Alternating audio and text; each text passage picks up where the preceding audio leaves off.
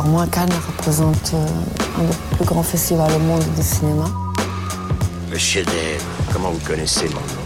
J'ai vu le début du film. C'est un scandale Un scandale Nous déclarons au le 70e Festival de Cannes. Salut à tous, c'est David Honora et c'est Séance Radio spécial Cannes avec nos ciné épisode 8, dernier épisode de ce festival de Cannes 2017. Euh, retrouvez-nous ici toute la caserne, bah non c'est fini. et donc c'est le dernier, le dernier épisode, un épisode bilan.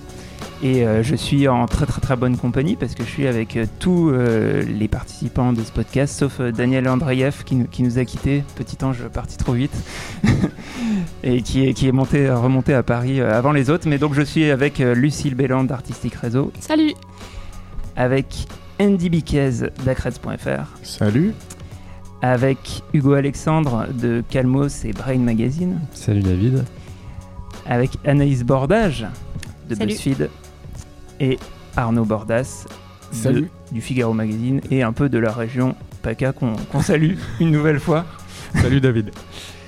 Alors, euh, bah, en fait, ça va être euh, vraiment là l'épisode, euh, l'épisode fourre-tout, sachant que quand vous l'écoutez, le jury de Pedro Almodovar aura peut-être déjà rendu son verdict. Donc, on va pas partir en, pronostic. On va parler de ce que nous on a aimé, de ce que nous on a retenu, les, bons moments, quelques, quelques mauvais aussi peut-être.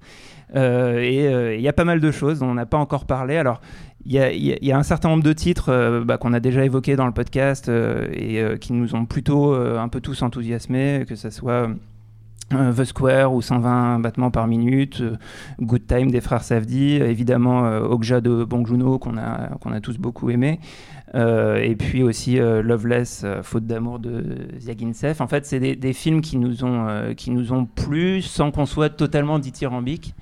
et, et, voilà, alors au moment où on enregistre, on ne sait pas encore qui a eu la Palme d'Or et on n'a pas forcément euh, un film qui se place vraiment au-dessus au de tous les autres. Et, euh, et, dans le même genre, il y a le, dernier film de, de, la compétition, qui est euh, un film de Lynn Ramsey qui s'appelle You Were Never Really Here, et qu'on est plusieurs à avoir, avoir plutôt aimé. C'est un petit thriller très gore et en même temps très stylisé d'une heure vingt. qui a dû être fini à la dernière minute parce qu'il n'a pas de générique. et donc, qui est encore en montage.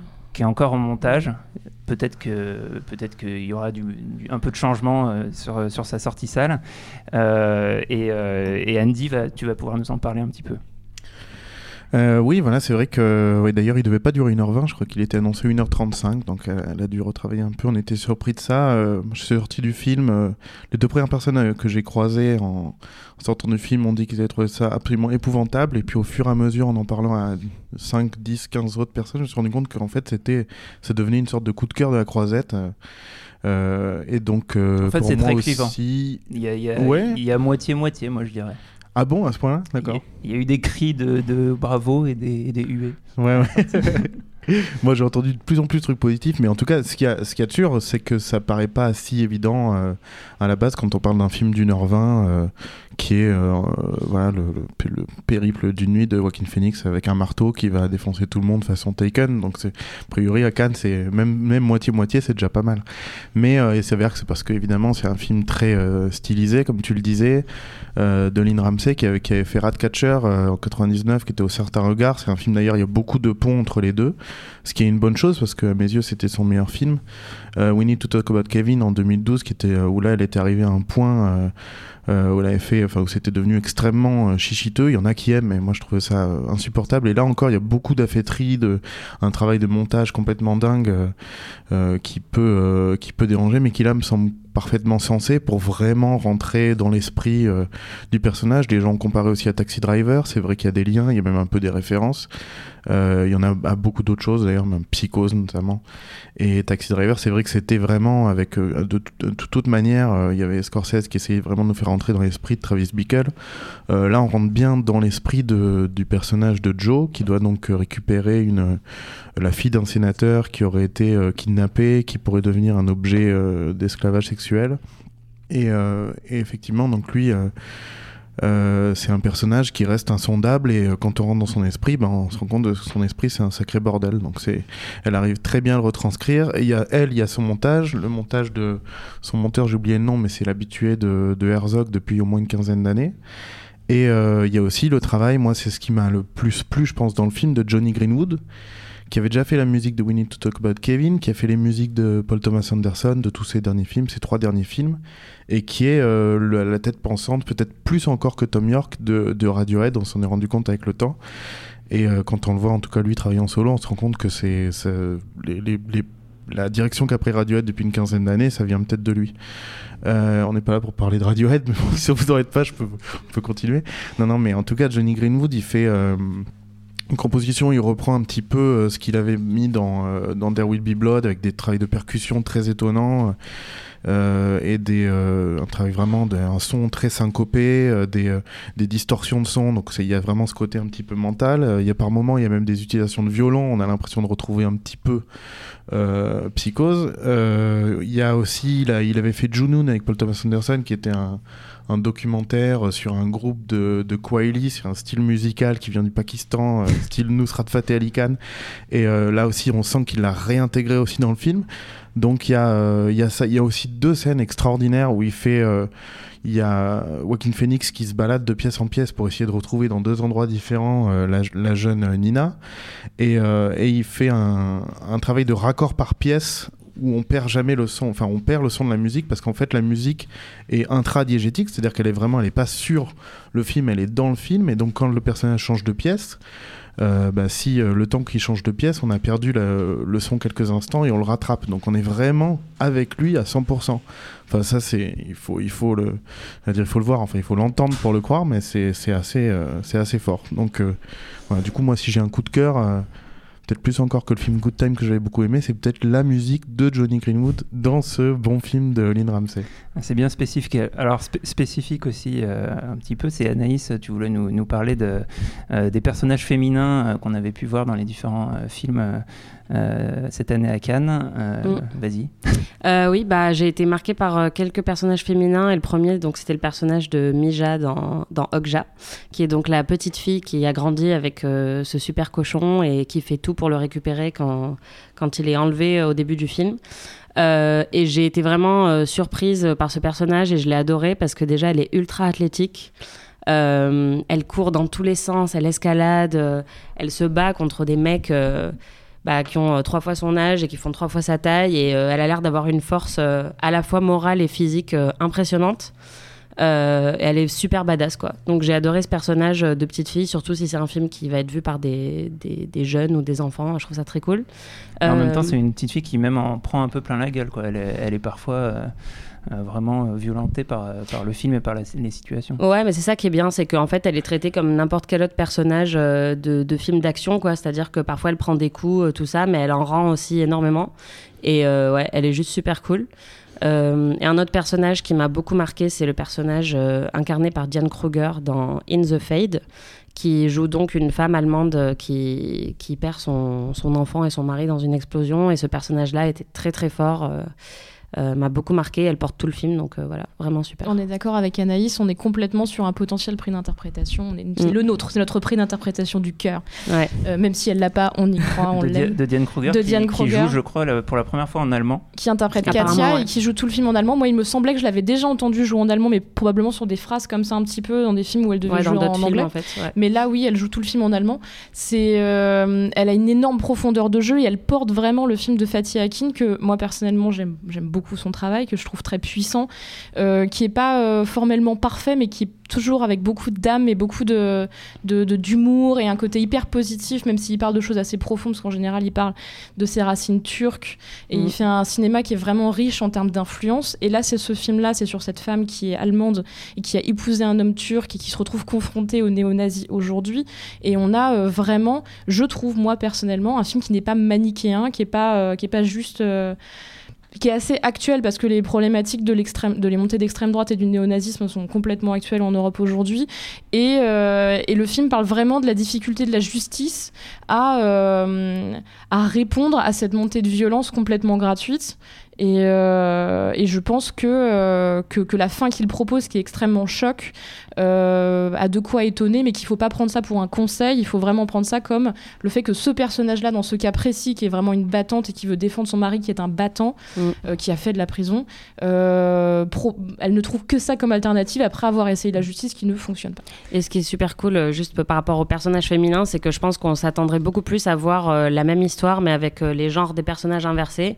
Un mari qui prend sa revanche parce qu'il a perdu sa femme euh, et ses enfants. Et en fait, là, c'est super intéressant que ce soit une femme euh, dans un film de revanche, en fait, euh, qui se bat pour, euh, pour euh, des hommes qu'elle a perdus. J'ai trouvé ça assez cool. Voilà. Sachant que c'est un, un revenge movie qui tarde un peu à être un revenge movie. C'est en, en gros trois, trois grandes Et parties. puis euh, le, film le dit mais- aussi, à l'origine, c'est quand même une mère au foyer. C'est-à-dire Mm. qu'on la retrouve en mode un peu commando, euh, à, à- à reprendre des drogues, à avoir cette espèce de vie complètement en marge. Et elle dit dans le film à un moment, j'étais la, j'étais la mère de mon fils. Ouais. Et, euh, et c'est pas du tout choquant qu'elle ait cette force en elle, quoi. Je Ouais. précisais ça pour, pour dire qu'il ne faut pas s'attendre à un film de genre, c'est plus Oui, un non. drame psychologique euh, qui se Mm. développe et qui, qui va un peu vers la- le revenge movie. Vrai. Euh, sur les, les personnages féminins, Lucille, tu, tu nous avais parlé dans le tout premier épisode de I'm Not a Witch, un premier film zambien à la quinzaine des réalisateurs. Du coup, tu l'as vu depuis, j'imagine? Oui, qui était ma grosse attente et en fait qui est un film donc d'une réalisatrice euh, qui avait fait une quantité pas possible de, de, de, comment, de, de festivals avec ses courts métrages, qui a à peu près un ratio de 50% de gagnage de prix sur ses courts métrages dans les festivals. Du coup, elle était très attendue pour son premier long métrage Euh, et moi je trouve que c'est complètement transformé l'essai. Euh, elle a quelque chose d'extrêmement stylisé. Elle a bossé avec la donc la styliste de Solange Knowles pour faire les pour faire les costumes et les costumes sont magnifiques et assez inoubliables. C'est des, costumes un peu particuliers. En gros, il y a des, des personnages de sorcières euh, africaines dans le film, et en gros, pour pas qu'elles s'envolent, ils leur mettent des rubans euh, très Elles longs ont dans le des, dos. des rubans attachés dans le dos et des sortes et sur un camion qui les suit partout. Mm. Elles ont des sortes de gros euh, Perchoirs un peu. des, ouais, des, des espèces de trucs à fil, des bobines de fil géantes euh, dans lesquelles sont entourés ces rubans qui les suivent partout et qui volent dans l'air. Il y a des images assez magnifiques. Globalement, la photographie est magnifique et moi je trouve que le film est porté par une petite fille qui a 8 ans et à qui, qui on accuse d'être une sorcière et qui se retrouve confrontée à cet univers parce qu'elle elle est un peu rebelle, elle ne parle pas, elle n'a pas de famille, elle a globalement pas de vie, elle commence sa vie à ce moment-là. Et ce petit personnage de, gamine qui a un regard hyper fort, qu'on entend parler une fois dans le film, à peu de choses près, euh, elle porte une force en elle qui est incroyable et qui révèle dans ses yeux, je trouve, toute l'absurdité totale des croyances des gens. C'est-à-dire que les gens croient à peu près de la merde quand même. C'est-à-dire qu'en gros, c'est les sorcières qui rendent justice pour trouver les, les- les voleurs euh, dans les villages, c'est les sorcières qui euh, font tomber la pluie, et en gros, on leur met tout sur le dos si elles n'y arrivent pas. Vous imaginez que ça peut parfois arriver, le fail de faire tomber la pluie en Zambie. Et, euh, et, et cette gamine regarde ça avec ce regard qui est à la fois en colère, en interrogation, et qui a un rêve de liberté énorme. Et je trouve que c'est un film hyper porteur parce que euh, est confrontée à l'absurdité et à la violence, et en même temps, du coup, euh, on est quand même sur un espoir total sur les jeunes générations. C'est-à-dire qu'on sent vraiment que euh, on n'est pas dans la passivité. quoi. C'est un film très fort en termes de féminisme, je trouve. D'accord, donc I'm Not a Witch. On, a vu, on a vu pas mal de films de fiction, on a aussi vu des documentaires. Et Arnaud, toi, tu as vu un documentaire à la quinzaine des réalisateurs qui s'appelle Nothing Wood. Euh, Est-ce que tu peux un peu nous en parler? Ouais, Nothing Wood euh, de Sonia Kronlund. Donc, c'est un documentaire euh, très intéressant, en particulier et surtout grâce à son sujet. En fait, c'est un documentaire qui nous, qui nous parle de Salim Shahin, qui est euh, le réalisateur le plus euh, connu, c'est la, star du cinéma euh, afghan. Il est réalisateur, il est acteur. Il est scénariste, si on peut dire, parce que c'est, il est analphabète, il ne sait pas écrire ni, ni lire.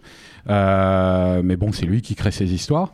Euh, et alors, c'est assez étonnant de découvrir ce personnage qui, euh, encore une fois, est une véritable star dans son pays. On le voit dans le, dans le film, que ce soit euh, dans les, les, des bidonvilles ou des, villes à moitié détruites, ou alors dans les hautes montagnes avec des, des- bergers au milieu de la neige. Tout le monde le connaît. Quoi. C'est, c'est, c'est une star dans tout son pays. Bon, alors, il fait des séries B, voire même plutôt des séries Z, parce qu'il n'a pas de budget, il n'a pas d'argent. C'est des, des, films d'action avec de la romance, des trucs comme ça, avec des scènes chantées aussi. Ça. Et alors, Nothing Wood, le titre, c'est euh, le sous-titre, c'est ni Bollywood ni Hollywood. Nothing Wood, c'est lui qui le dit, euh, Salim Shahin, euh, qui a, ils disent son cinéma, c'est Nothing Wood parce qu'on n'a pas d'argent, tout ça. Mais c'est quelqu'un qui a, je ne sais pas si je l'ai dit, 100, 110, 111 films au compteur, donc qui, qui tourne à un rythme staccanovis et qui, et qui consacre sa vie entière à sa passion. C'est une sorte, moi, je te disais, il me faisait penser un peu à une sorte de Menehem Golan, mais qui a pas d'argent du tout, quoi. et alors, le, le- il y, a, il y a des scènes vraiment très frappantes dans le film. Euh, induites par, le, sujet. Euh, par exemple, sachant que les talibans euh, interdisent le cinéma, normalement, il y a un taliban qui, témoigne à couvert, masqué, pour dire qu'il adore les films de Salim Shaheen. Il y a même un personnage, un de ces acteurs, qui est une star aussi, que les gens reconnaissent dans les villages et tout, qui, qui est un père de famille, qui est marié, qui a des enfants, mais qui, joue, qui se travestit, qui, est très efféminé. Et alors, à un moment, il y a une scène étonnante dans un village où il y a un Afghan qui, on, imagine, proche des talibans, qui le regarde avec, vraiment avec une sale gueule. l'autre, il lui dit calme-toi, c'est juste de la fiction et tout. Et, ce personnage-là, donc, c'est étonnant de le voir euh, euh, comme ça jouer ses scènes au milieu des villageois qui l'applaudissent et tout. Euh, donc, ça, donne déjà une image de l'Afghanistan qu'on perçoit peut-être pas forcément en Occident, où on résume en gros ça aux, talibans à la guerre. c'est un, un, film très festif, très enjoué, où on rigole beaucoup, vu la nature du personnage. C'est un gros marchand de tapis qui entourloupe les gens. Par exemple, dès qu'il arrive dans un village, enfin, à un moment, il est dans un village, il dit Oh là là, je suis né, ma, ma, ma mère est née ici, ça me fait bizarre de, de, tourner ici. Et là, il y a un assistant qui dit à la réalisatrice euh, Oui, bon, il a une mère dans chaque village quasiment où on tourne, quoi. Bref, voilà, c'est vraiment le seul petit peut-être regret, c'est que je pense que la, la, la, réalisatrice qui, bon, qui vient de France Culture, des cahiers du cinéma, de ça, elle regarde ça de manière un peu trop détachée. Il aurait fallu peut-être un, un, un, réalisateur ou une réalisatrice un peu plus punk, un peu plus, euh, euh, un peu plus en accord avec la folie du, du, du, du personnage. Je pense que ça aurait peut-être un petit peu gagné en, en, implication euh, pour le spectateur, mais, euh, mais tel quel, c'est déjà passionnant de, de, découvrir ce, ce, personnage qu'on ne connaissait pas forcément. Voilà. D'accord, alors les documentaires, euh, Hugo, toi aussi, tu en as vu, tu nous avais... Ça sort en salle, Ça sort en salle et tu, on ne connaît pas encore la date Si, je crois, ça sort en salle le mois prochain, il me semble. On, va, on va essayer de retrouver. Hugo, toi aussi, tu as vu des documentaires? Tu nous as déjà parlé du film d'Agnès Verda et de JR, qui n'était pas forcément un, gros coup de cœur, mais tu as vu derrière 12 euh, jours de Raymond Depardon, et ça, ça t'a plus euh, intéressé qui est, un peu le, pape du documentaire à la française et euh, qu'on connaît depuis longtemps. Et donc là, son nouveau film, ça se passe dans, dans un hôpital psychiatrique. En fait, les 12 jours, ça correspond à. c'est c'est pour les, les, internés de force en fait pour danger imminent pour eux pour les autres en fait et 12 jours ça correspond au laps de temps durant lequel ils doivent rencontrer un juge pour valider la procédure et en fait, euh, de pardon a posé ses caméras dans des salles où justement le juge rencontre, euh, rencontre ses patients. Et donc on a une vision un peu euh, d'ensemble de, de, tous, les, tous les genres de cas qu'on peut trouver en, en, cas de danger imminent. Donc ça va de d'une personne qui est, en, qui est en dépression parce qu'elle est harcelée au travail, ça, va à la personne qui a fait une tentative de suicide et qui dit euh, explicitement qu'elle va, se euh, qu'elle va retenter de se suicider dès qu'elle va sortir. Et donc on a face à ces gens-là euh, des juges qui, on, sent qu'ils, sont habitués à voir ce genre de cas et donc ils sont totalement impassibles et, et, voilà. en fait, il y a surtout beaucoup de cas très très très très graves en fait de gens qui, qui sont limite terrifiants, qui, qui, qui, qui, qui tiennent des propos euh, totalement incohérents. Et, euh, je pense notamment à, un cas qui dit que que, que son père, euh, qu'il faut, qu'il faut dire à son père qu'il est là parce qu'il s'inquiète et tout. Et en fait, on apprend après qu'il a tué son père dix ans avant. Ah. Ou alors un mec qui dit euh, mes, voisins, euh, ils, sont dans une secte, du coup je suis allé chez eux, euh, je leur, ai volé leur calache et je l'ai mis, je l'ai mis en haut de mon, de mon, de mon, armoire. Et en fait, donc, c'est le, mec qui avait une calache chez lui. Et en fait, c'est, enfin, c'est un cas de, schizophrénie. Et en fait, le, le, le, dispositif de, de, pardon très très épuré, très très avec deux caméras en champ contre champ, fait que on est vraiment face à la folie. Et euh, c'est vraiment ça qui est fort chez De Pardon, c'est que c'est pas dans, vraiment dans la mise en scène, enfin c'est dans la mise en scène, mais c'est plus dans le choix euh, des cas qu'on qu'on ait une vision d'ensemble du, du, truc. Et donc du coup, c'est il a, toujours une euh, capacité à révéler la vraie nature des gens, et j'imagine avec ce type de personnage. Euh, Exactement, c'est édifiant, comme toujours euh, chez De Pardon. Donc, ça sort en novembre, je crois. Donc, on, a, vu des documentaires, on n'a pas vu énormément de, films d'animation, mais Arnaud, toi, tu as, vu Zombilenium, qui est un film d'animation français. Tout à fait. Ouais, Zombilenium, alors c'est un film co-réalisé par Arthur Depince et Alexis Ducor. Euh, je pense que beaucoup de gens, euh, en tout cas parmi ceux qui s'intéressent à l'animation, attendaient euh, l'incursion. euh, l'arrivée d'Arthur de, dans le domaine du long métrage, parce que c'est quelqu'un qui avait fait sensation au début des années 2000, déjà en 2003. On l'avait beaucoup vu à Annecy, à Imagina à l'époque, avec un court métrage qui s'appelait La Révolution des crabes et qui était vraiment étonnant, bourré d'idées, drôle, inventif. Et, et, depuis, donc, il n'avait pas encore réalisé de, de long métrage. Et, et là, il en fait, dans l'intervalle, il s'est mis à la BD. Il a fait une BD qui s'appelait Zombilenium et en voici donc l'adaptation sous forme de long métrage. En gros, c'est l'histoire d'un père avec sa fille euh, qui vont dans un parc d'attractions, ça se passe dans le nord de la France, euh, qui vont dans un parc d'attractions euh, consacré aux monstres, aux zombies, aux vampires, tout ça. Sauf que la particularité de ce parc d'attractions, c'est qu'il y a des vrais monstres dedans. C'est leur travail, ils vivent cachés dans ce parc d'attractions et, ils font peur aux touristes.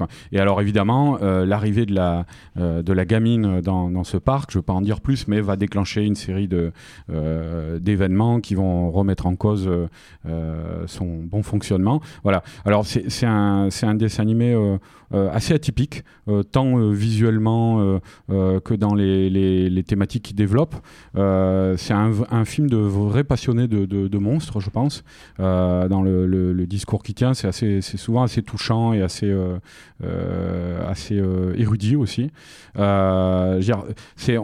À certains moments, on peut peut-être penser à l'hôtel Transylvania de,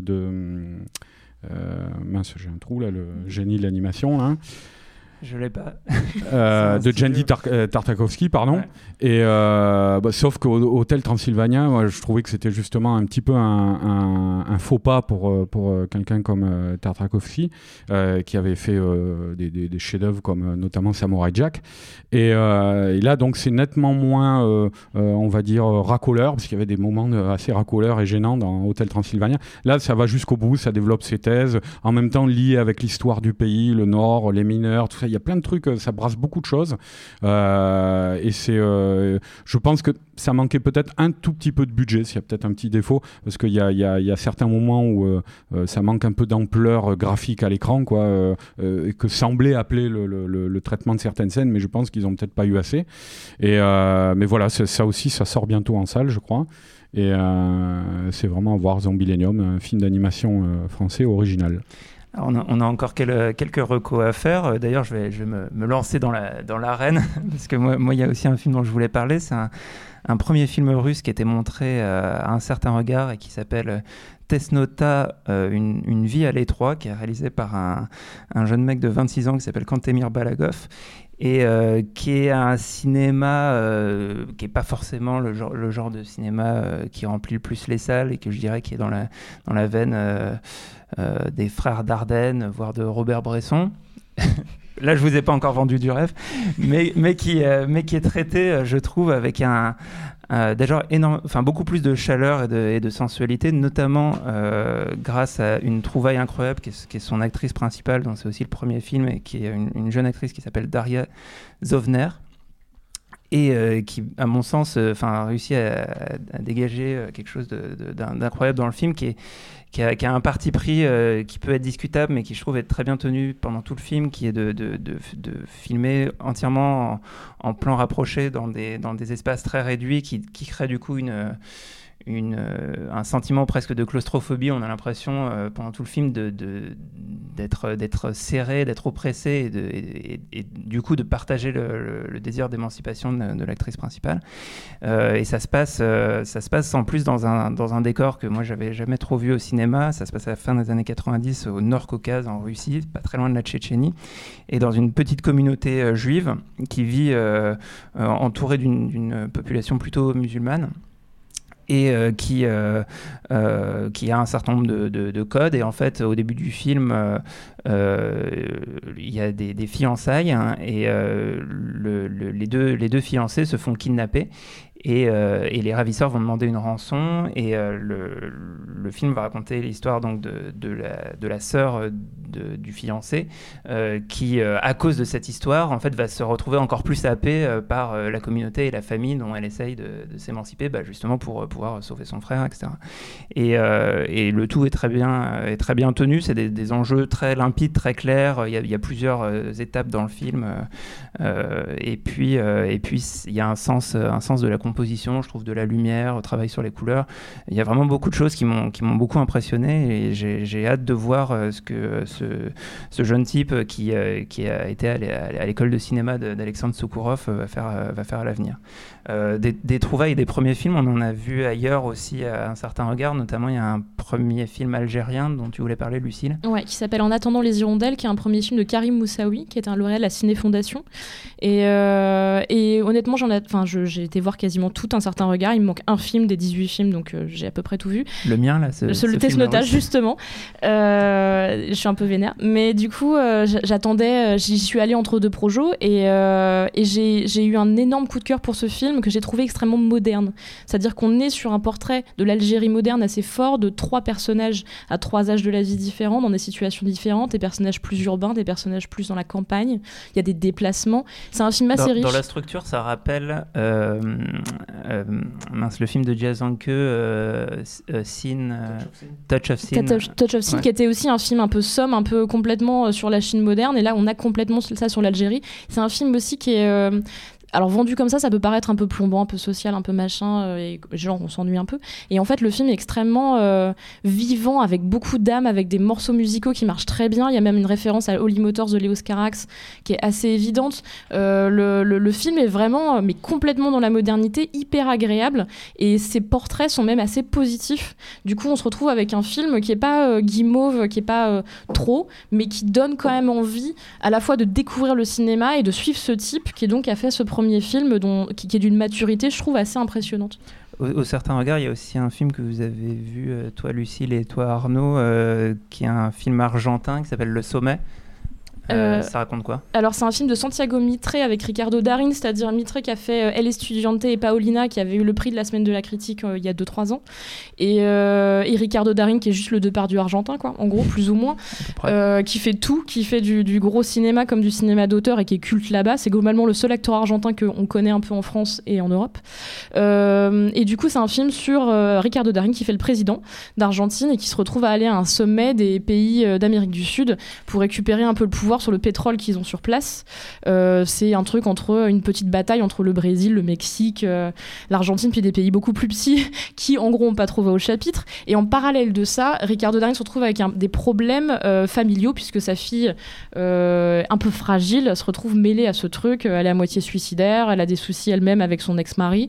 On est dans un truc qui est à la fois dans la grande histoire, c'est-à-dire de plusieurs pays d'Amérique latine, et la petite histoire familiale, un peu plus anecdotique, dont on sent quand même que ça forme ce personnage qui est peut-être pas aussi. En fait, lui, il est vendu comme l'homme du peuple, l'homme normal. Voilà. Dans le film, c'est l'homme normal. Et... en fait, il a quand même une, vraie part sombre qui est révélée par cette histoire. Oui, parce que du coup, c'est un thriller politique. Mais Arnaud, tu nous disais qu'il y avait aussi un, côté presque fantastique.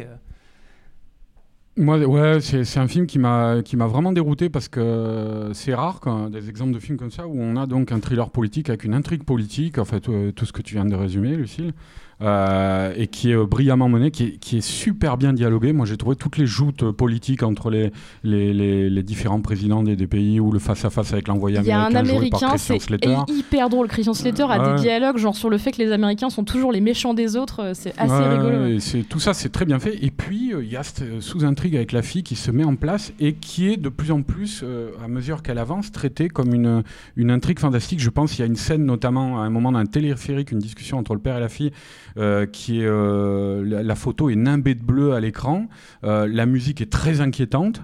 plus on avance dans cette histoire, et plus il, y a, il semble y avoir une histoire de, possession. De, et puis ils ont une discussion autour de la nature, de l'existence de, même du mal, quoi, sur la nature du mal.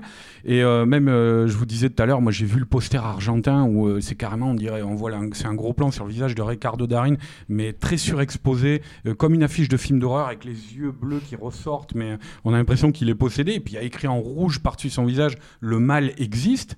Donc je, je, comprends pas en fait au bout du compte, parce qu'en fin de film, le, réalisateur, je, ne vais pas dire ce qui se passe, hein, mais il clôture euh, l'intrigue politique et il nous laisse totalement en plan avec l'intrigue, euh, enfin l'intrigue avec la fille. Euh, on ne sait pas du coup si c'était de nature fantastique ou pas. euh, euh, et, et débrouillez-vous avec ça. Donc je, je, je comprends pas trop ce qu'ils ce qu'ils ont voulu faire au bout du compte. Alors avec, moi, ce que je me permets de rajouter deux mots, ça m'a fait beaucoup penser à L'exercice de l'État, qui est un film français de Pierre Scheller, qui est aussi une intrigue politique, mais en France, qui est traité un peu de la même manière, c'est-à-dire hyper feutré dans les salons, avec des discussions très bonnes aussi, et qui a en parallèle de ça, pour un peu exprimer le mal, et en l'occurrence l'origine du mal chez les hommes politiques et les luttes de pouvoir, des sortes de scènes comme ça, de rêves avec des, des, Des femmes alligators nues, géants. des alligators, et je trouve que Santiago Mitre fait un peu ce genre de film-là. Enfin, c'est plus et- de l'ordre du, du symbolisme. Ça, euh, tu vois, Oui, mais euh, du coup, euh, là, là, on a l'impression qu'il y a une volonté de mélange de genres Ouais. et qui, euh, qui ne prend pas. Enfin, c'est pas qui ne prend pas, il y a juste Il, pas de en fait, résolution il, réussit- fin. il réussit tout, mais effectivement, il largue Mais- cette intrigue qu'on trouve passionnante au passage. donc c'est. Et puis c'est d'autant plus frappant, vous verrez, hein, allez voir sur Google Images l'affiche argentine du film. Quand on voit le truc, on a l'impression de voir un film d'exorcisme. Quoi. C'est, euh, Moi, je pense que ça reste quand même super à voir et que Santiago, Santiago Mitre est vraiment un réalisateur à suivre. C'est un mec jeune qui a fait vraiment de très bonnes choses, donc il faut le suivre.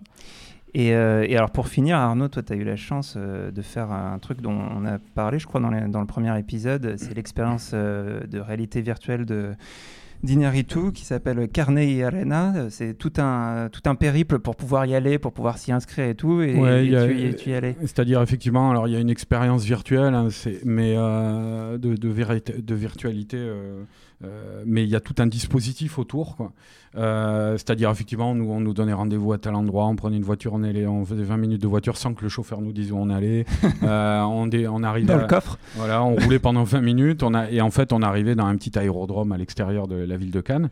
Et, et là, dans un gigantesque hangar où il y avait l'installation un cube noir au milieu du hangar, avec autour des morceaux de pan de mur, des vrais morceaux de pan de mur qu'il y avait à la frontière mexicaine.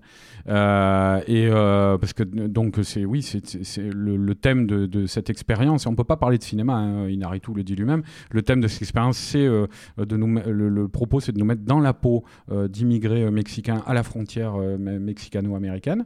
Et donc pendant euh, 7 minutes 30, on est immergé avec eux. Mais alors il y a, il y un, parcours comme ça. J'ai pas trop trop envie d'en parler sur, sur la, mise en condition et, la, et le récit après qu'il y a dans le, dans le casque. Après, je suis pas sûr que les gens qui écoutent l'émission auront l'occasion de le faire. C'est déjà chaud Alors, de faire à Cannes. c'est ouais, c'est euh, exposé euh, du 7 juin là, au 15 janvier 2018 euh, à la Fondation Prada à Milan. Voilà, ceux qui sont euh, En qui, Italie. qui sont pas trop loin de l'Italie, euh, comme c'est mon cas, moi je pense que je vais retourner le revoir. Euh, et euh, après, il sera à Los Angeles. J'espère qu'un jour il atterrira euh, et que de toute façon la VR va se démocratiser de ça et qu'on pourra le- y avoir accès.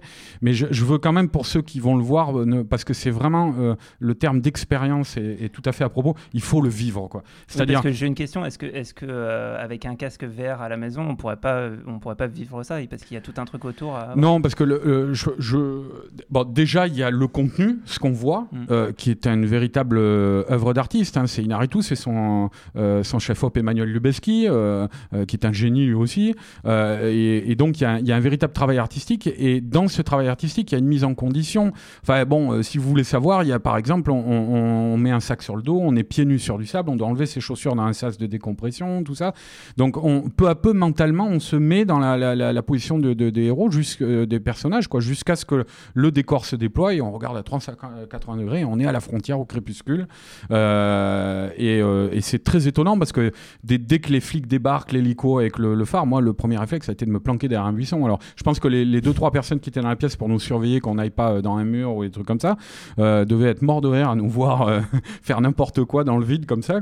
Mais, euh, mais toujours est-il que donc c'est une véritable expérience de narration. C'est pas juste un truc pour euh, faire mumuse, quoi.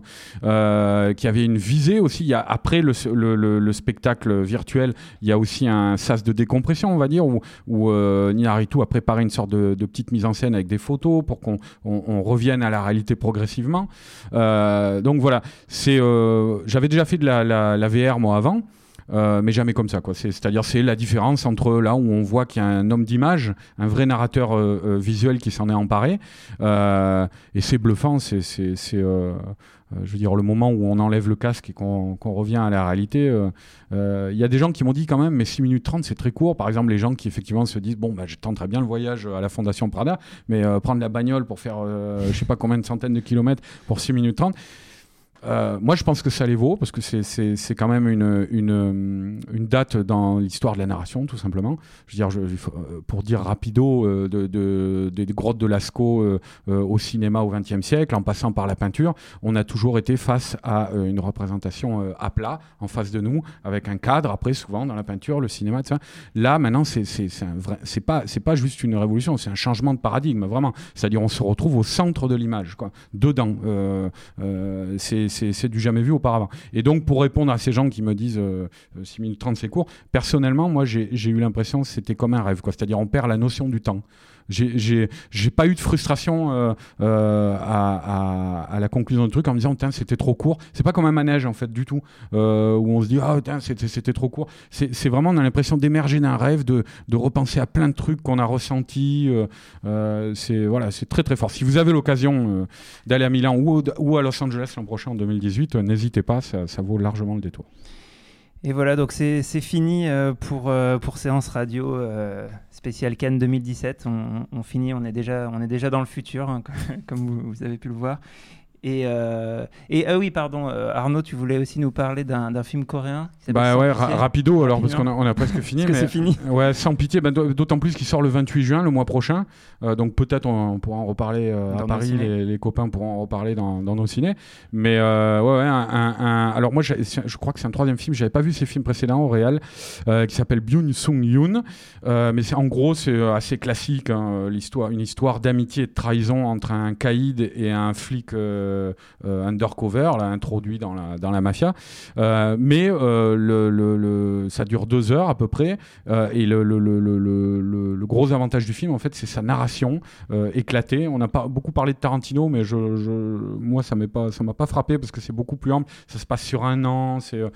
Et alors, il y a plein de choses trap comme ça, de retour en arrière, qui permettent de voir les événements d'une autre manière. Mais surtout, surtout, et c'est ça la force du film, je pense, en ne perdant jamais de, de, vue le, euh, le, le euh, l'identification émotionnelle. Quoi. Et, euh, et, du coup, si on, on, arrive à suivre totalement en s'identifiant au personnage, et ça devient un moment très, très, vraiment très impliquant. C'est euh, vraiment étonnant comme film. Hein. D'accord, Sans pitié qui sort bah, très bientôt, le 28 juin. bientôt en salle. Euh, voilà, bon, donc là, cette fois, c'est vraiment terminé. C'était Séance Radio spéciale Cannes euh, avec nos ciné, une émission de Séance Radio, la web radio du cinéma en partenariat avec Binge Audio. Et vous pouvez réécouter tous les épisodes depuis le début pour euh, revivre en boucle cet incroyable 70e Festival de Cannes en notre compagnie. merci beaucoup à tous ceux qui, ont participé. à ce podcast et puis peut-être à l'année prochaine. Au revoir. Salut. Salut. Salut. Salut. Salut.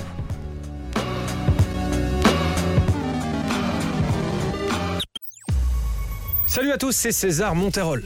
Vous en avez marre, lors d'un apéritif dînatoire, de ne pas avoir d'anecdotes croustillantes à partager autour d'une bonne saucisse cocktail? Eh bien, vous avez de la chance. Si vous vous demandiez ce qu'est un Deus Ex Machina, ou même pourquoi on mange du popcorn au cinéma, eh bien, toutes les réponses à ces questions, c'est dans le pavé dans la toile de Séance Radio, disponible en podcast sur iTunes, SoundCloud et toute autre appli dédiée. Elle est pas belle la vie?